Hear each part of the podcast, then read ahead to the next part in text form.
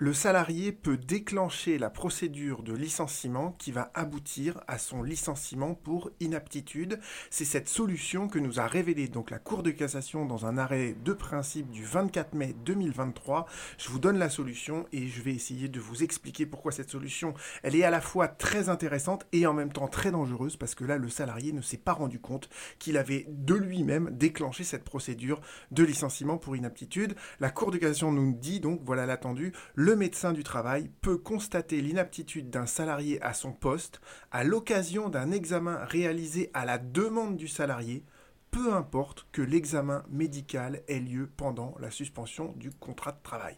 Autrement dit, là, le salarié, pendant qu'il était en arrêt maladie, il a dit au médecin du travail, je voudrais vous rencontrer pour que vous, évaluez mon état de santé. Il est allé voir le médecin pendant son arrêt de travail et le médecin a dit, effectivement, vous êtes inapte. Il a envoyé ça à l'employeur et l'employeur a licencié le salarié derrière. Vous voyez que c'est une situation qui est totalement inhabituelle puisque généralement, et c'est un des reproche entre guillemets qu'on peut faire au licenciement pour inaptitude, le salarié il est en arrêt maladie pendant des semaines, par des mois, parfois même des années, et tant qu'il est en arrêt maladie, eh bien l'employeur ne peut pas licencier le salarié.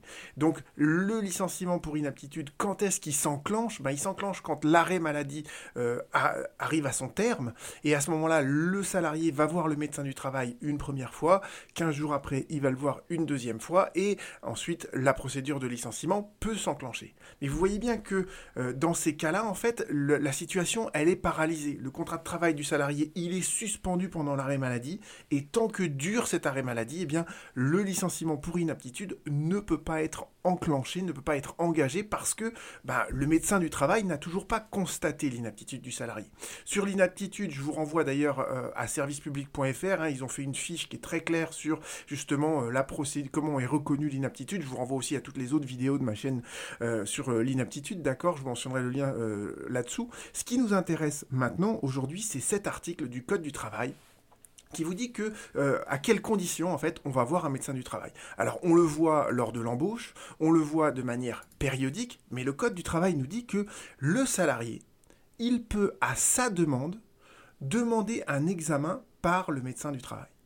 Et ce que nous rajoute le Code du travail dans l'article, dans l'alinéa juste en dessous, et c'est ça qui nous intéresse, c'est que le, salarié, le travailleur, donc, il peut solliciter cette visite médicale dans quelles conditions, dans, à quelle, dans quelle hypothèse, lorsqu'il anticipe un risque d'inaptitude. Autrement dit, bah, il pense que son état de santé s'est dégradé, il pense qu'il va sans doute être inapte à euh, occuper l'emploi qu'il occupait avant son arrêt de maladie, d'accord? Donc il va voir le médecin du travail justement parce qu'il anticipe ce risque d'inaptitude afin, afin, et quel est l'objectif de cette visite? Eh bien c'est de d'entamer une démarche de maintien dans l'emploi, ou bien de bénéficier d'un accompagnement personnalisé. Donc vous voyez bien que le Code du travail, dans cet article-là, il vous dit que le salarié peut, de sa propre initiative, aller voir le médecin du travail, mais s'il le fait, c'est pas pour être licencié, c'est pour justement, à l'inverse, demander le maintien dans l'emploi ou obtenir un accompagnement. D'accord?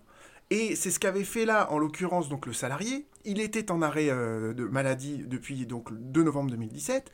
Il va voir spontanément le médecin du travail en le 13 novembre 2017. Et le 13 novembre 2017, au lieu d'identifier une démarche de maintien dans l'emploi ou d'un bénéfice d'un accompagnement personnalisé, le médecin du travail le déclare inapte et il est ensuite licencié un mois après, parce que le licenciement pour inaptitude, vous savez, ça, au bout d'un mois, l'employeur se met à repayer les, la rémunération, donc généralement il essaye de le licencier au plus vite. Un mois plus tard, le salarié se fait licencier. Donc, problème. Vous voyez ce que je veux dire? Au regard du code du travail que je vous expliquais, il y a un truc qui cloche. Et c'est ce que dit le salarié donc dans le moyen de cassation quand il va devant la cour de cassation. Il vous dit le médecin du travail ne peut pas constater l'inaptitude du salarié à son poste de travail à l'issue d'une visite médicale qui est demandée par le salarié pendant la suspension de son contrat de travail en raison d'un arrêt de travail pour maladie. Et c'est effectivement à la lecture de cet article du Code du travail que vous avez là sous les yeux, effectivement, on ne voit pas comment le médecin peut déclarer le salarié inapte alors que c'est le salarié qui a sollicité cette visite auprès du médecin du travail. Et la Cour de cassation nous dit, bah si, c'est possible. C'est possible pourquoi? Parce qu'il y a euh, un autre article dans le Code du travail, euh, un article qui fait partie de la, la, partie législative du Code du travail, d'accord? Pas la partie réglementaire. Donc dans la partie législative, là où on énonce les principes du fonctionnement de la médecine du travail, mais il y a, il y a cet article qui vous dit que eh bien, la mission essentielle du médecin du travail, c'est de constater les inaptitudes. Le médecin du travail qui constate qu'aucune mesure d'aménagement, d'adaptation ou de transformation d'un poste de travail n'est possible et que l'état de santé du travailleur justifie un changement de poste, déclare le travailleur inapte à son poste de travail. Ça, c'est le principe, d'accord Quand le, médecin du travail voit que le salarié ne peut plus occuper son poste, bah, son rôle, c'est de dire ce salarié, il est inapte. Après, la Cour nous rappelle l'article que vous connaissez donc bien, l'article de la partie réglementaire du Code du travail, et l'attendu de principe qui nous intéresse, il est ici, d'accord? Je l'ai mis en plus gros pour qu'on le, voit mieux. D'accord La Cour de cassation nous dit il résulte de la combinaison de cette disposition dans la partie législative du Code du travail et dans la partie réglementaire, eh bien, il résulte de la combinaison de ces deux textes que le médecin du travail peut parfaitement constater l'inaptitude du salarié à son poste à l'occasion d'un examen qui est réalisé à la demande du salarié, d'accord? Peu importe, nous dit la Cour à la fin, peu importe que l'examen médical ait lieu pendant la suspension de son contrat de travail. Donc vous voyez que là, en l'occurrence, euh, après, la congrégation nous précise bien, il faut quand même vérifier une chose, c'est que sur l'avis du médecin du travail, d'accord, sur cet avis d'inaptitude, il y a bien coché les deux cases de l'article R dont je vous ai parlé et de l'article L machin.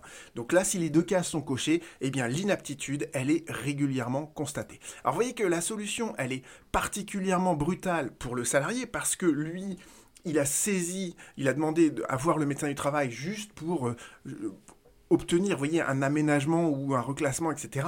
Et sans le savoir, en fait, il a déclenché la procédure d'inaptitude pour euh, de licenciement pour inaptitude parce que le médecin du travail, lors de cette visite, a bien constaté l'inaptitude du salarié. Alors, il faut être au courant de cette démarche-là, enfin des conséquences qu'il peut y avoir à solliciter euh, cet avis du médecin du travail, mais je trouve que c'est très intéressant parce que ça permet en fait de débloquer une situation. Euh, sinon, le salarié se retrouve parfois en inaptitude pendant, je vous ai dit, des semaines, des mois, voire des années, d'accord? Et, et c'est pas forcément euh, très sain tout ça. Je, vaut mieux parfois, vous voyez, avoir un licenciement pour inaptitude pour aller ensuite rebondir vers autre chose quand on voit que et quand on sait, quand on pressent entre, guillemets, qu'on n'aura jamais de poste de reclassement dans une entreprise donc autant dénouer cette situation pour euh, repartir sur euh, autre chose. Donc je trouve que c'est un arrêt qui est intéressant pour euh, tous les salariés qui se sentent entre guillemets enfermés dans ce cet entre-deux en fait d'un arrêt maladie qui se prolonge sans que l'inaptitude puisse être constatée. À bientôt.